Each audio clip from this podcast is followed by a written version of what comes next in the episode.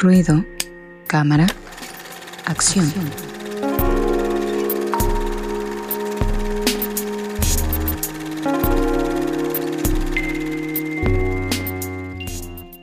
Ahora sí ya estamos en la sección de cine y vamos a hablar de películas que tienen que ver con el tema. Así que adelante amigo Fabián Rosas, ¿qué nos tienes para esta emisión? Date, date. Pues sí quise buscar películas que, bueno, no hablan propiamente del pan, porque como que sí es un tema muy específico. pero bueno, traté de conseguir películas que más o menos tuvieran que ver con esto de la cocina o cosas por ese estilo, ¿no? Entonces, este, bueno, la segunda no tiene tanto que ver, pero sí un poquito.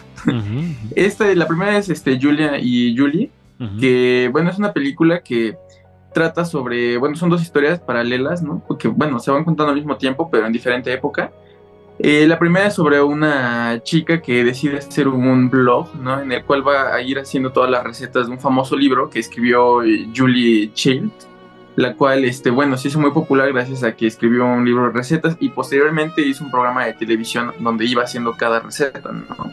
En Estados Unidos fue un boom eh, eh, ella, porque fue la primera que implementó este estilo de programas de televisión.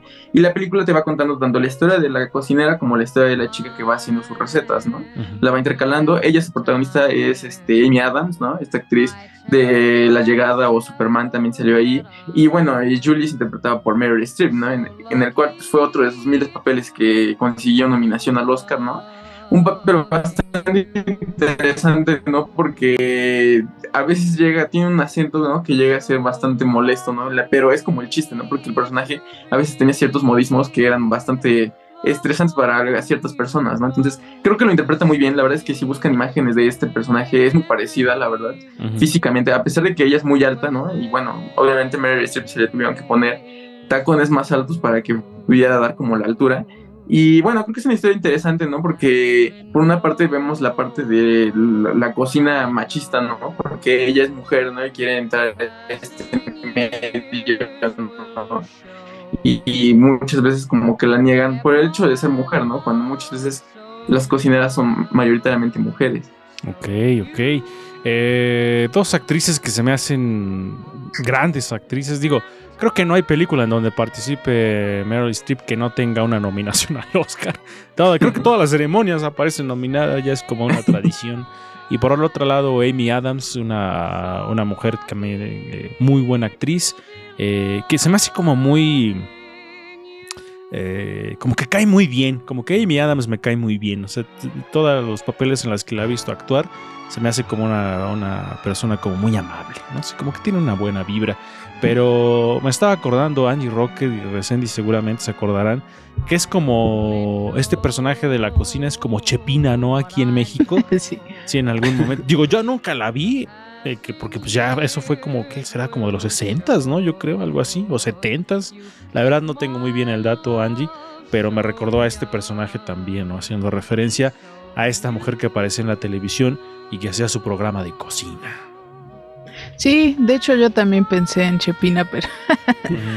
y de hecho esa película me llamaba la atención, pero la verdad es que no la he visto. Bueno, me llama la atención más bien. Y no la he visto. Eh, y, digo, creo que cocinar también es todo un arte, incluso seguir recetas. Entonces creo que eh, pues está padre conocer tanto la historia de pues la, la, que se aventó como a hacer estos programas de cocina como a seguir las recetas, ¿no? Porque en el tráiler se ve que no es muy, muy sencillo, ¿no? Que al principio mm. todo se le quema y cosas así. ¿Saben qué, qué, duda tengo? Si, si no hay una película que hable, por ejemplo, de los chiles en nogada o del mole poblano, de cómo se hicieron estos. Sería muy interesante ver una, una historia, ¿no? De estos guisos totalmente barrocos. Sí, sería interesante que se llevara a la pantalla. Eh, ojalá en algún momento lo veamos, ¿no? Yo quiero saber cómo fue el origen de los chilaquiles. Ojalá alguien haga la película. este, ahora hay un punto importante ahí, amigo Fabián Rosas, ¿no? Que lo señalas.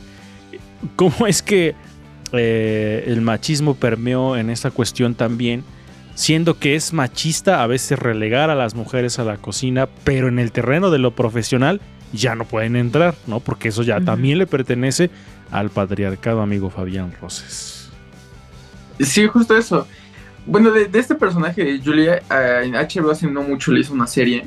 ¿no? Solo que no la he acabado y por eso no la quise traer, pero en esta serie también vimos la parte de su vida y cómo ella siempre sufre esa parte del machismo, ¿no? De que cuando ella lo quiere hacer ya de manera más seria, por así decirlo, es cuando ya le dicen que no, ¿no? E incluso lo ven como algo muy tonto, ¿no? El que ella quiera hacer este programa de televisión, ¿no? Cuando realmente ella veía algo muy interesante, ¿no? Y algo que podía llamar mucho la atención de la gente, que pues está en su casa y simplemente quiere cocinar, ¿no?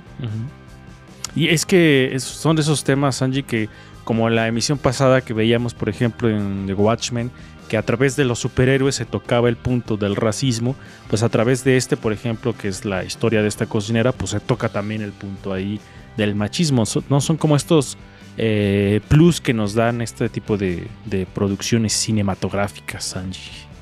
Sí, pues yo creo que es este, eh, pues lo que hace interesante una película, ¿no? Todo el contexto y lo que se puede retratar a propósito de una historia, eh, todas las historias que eh, se, en- pues se enlazan con este mismo tema, ¿no?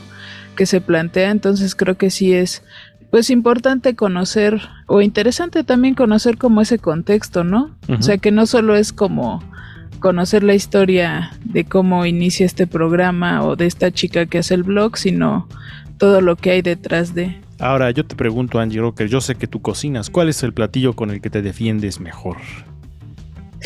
Ay, rayos. Mm, pues me gustan unos bisteces a la poblana, salen chidos. ¿Cómo es a la poblana? con, Pues ce- con ceniza. rajas. Ahorita le echo en lugar de pimienta, no es cierto. Fabián Rosas, ¿tú cocinas, amigo? Y si sí cocinas, ¿cuál es tu plato que te defiendes mejor? Sí, pues podría ser el mole de olla ahorita. Ah, mira, a ver cuándo nos haces llegar un mole de olla a las oficinas de ruido de fondo. Eh, Resendiz. Pues igual cocino, pero no tengo así como especialidades. Me gustan los espaguetis, me salen también. Ajá, digo, o sea, Y- a lo- lo- de acuerdo al nivel, pues tienes que decir cuál es el, el que te sale mejor. Sí, un espagueti. No sé cómo se llama ese que va con jamón, queso. Pues este, espagueti. Alfredo. Especias, ese me sale chido. Igual muchos otros, pero pues ese. A, Me a- gusta. a mí me sale muy bien el huevo. Sigamos con el siguiente. el- con la siguiente propuesta. Adelante, amigo. Vamos con la siguiente. Bueno, esta es de un director que ahorita se volvió tendencia en TikTok, ¿no? Estos, estos videitos de Mi Día como dirigido por Wes Anderson, ¿no? sí, es cierto.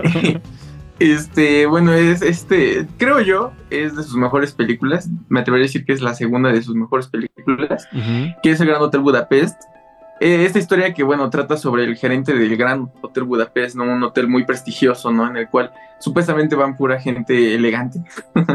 Entonces, eh, Como yo, dice Fabián. Es elegante como yo. Y entonces a él se le acusa de haber, bueno, de haber asesinado a un amante que él tenía, ¿no? Y entonces, porque justo ella le quiere dar su herencia a él, ¿no? Entonces, pues se vuelve todo un conflicto, ¿no? Y los hijos de, la señora obviamente no quieren esto, entonces quieren evitarlo, ¿no? Y es toda una travesía la que tiene que pasar, ¿no?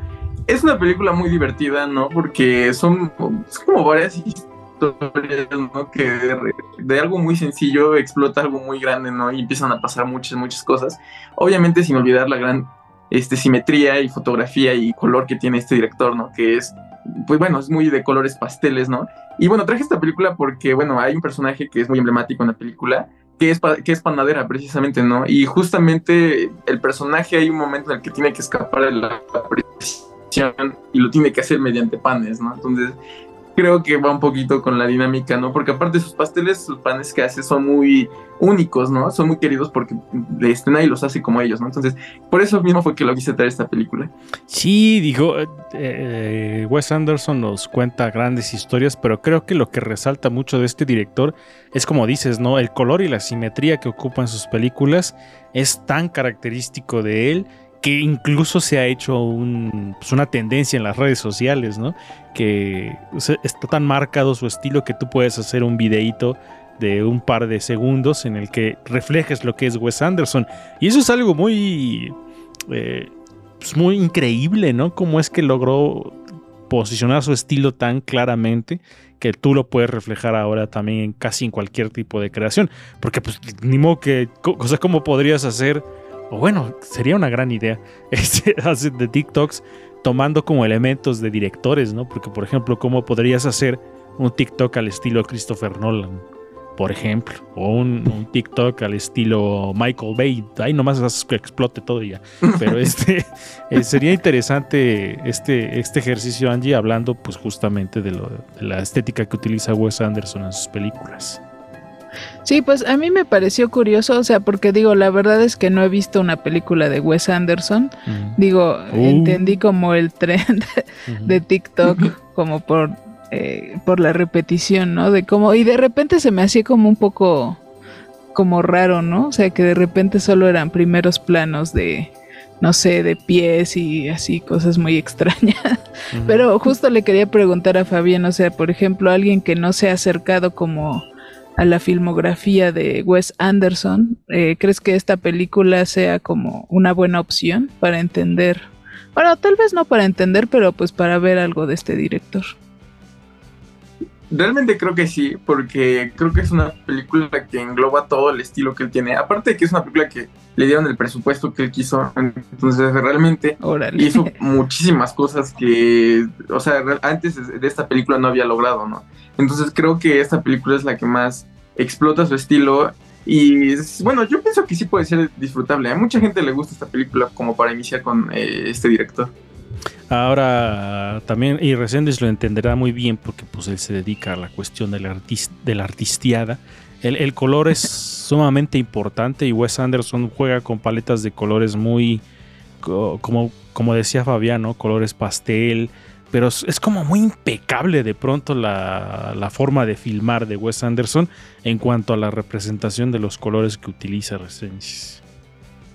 Es algo interesante en el cine que Fabián nos ha traído una variedad de películas en donde podemos ver no únicamente, y de hecho por eso tenemos esta sección de cine, porque no únicamente podemos eh, ver las historias, conocer directores, eh, etcétera, sino que también podemos ver eh, justamente este tipo de escenas que van ligadas a un estilo completamente, ¿no? Como dicen ustedes, o sea, adivinas el no es que adivines el director, sino que te das cuenta que son justamente sensaciones visuales distintas. Y eso es algo, eso es un trabajo que también eh, me recuerda, por ejemplo, al Chivo Lubeski, ¿no? En la fotografía, que es una fotografía que hace, por ejemplo, en El Renacido, si no me equivoco, que es como memorable, ¿no? El trabajo de fotografía. Eh, y es algo que dices, no creo entenderlo demasiado si no sé de cine, pero si lo ves, lo entiendes. Bueno, no es necesario que lo entiendas, sino lo ves, ¿no? A través de la, de la, de la película. Entonces, este director, no sé cómo, ajá, como dicen ustedes, cómo le hacen ahí las cámaras, cómo las ponen, no sé qué intensidad le dan. Y eso está muy interesante. Eh, de repente sonaste como, si no me equivoco, a Santo Tomás de Aquino, que decía, si cuando me preguntan qué es el tiempo, no lo sé. Cuando no me lo preguntan, lo sé. qué cosas, qué cosas tan complejas. Pero bueno, este eh, para terminar, amigo Fabián, ¿dónde las podemos ver? Pero antes de eso, ¿tú has visto filmografía?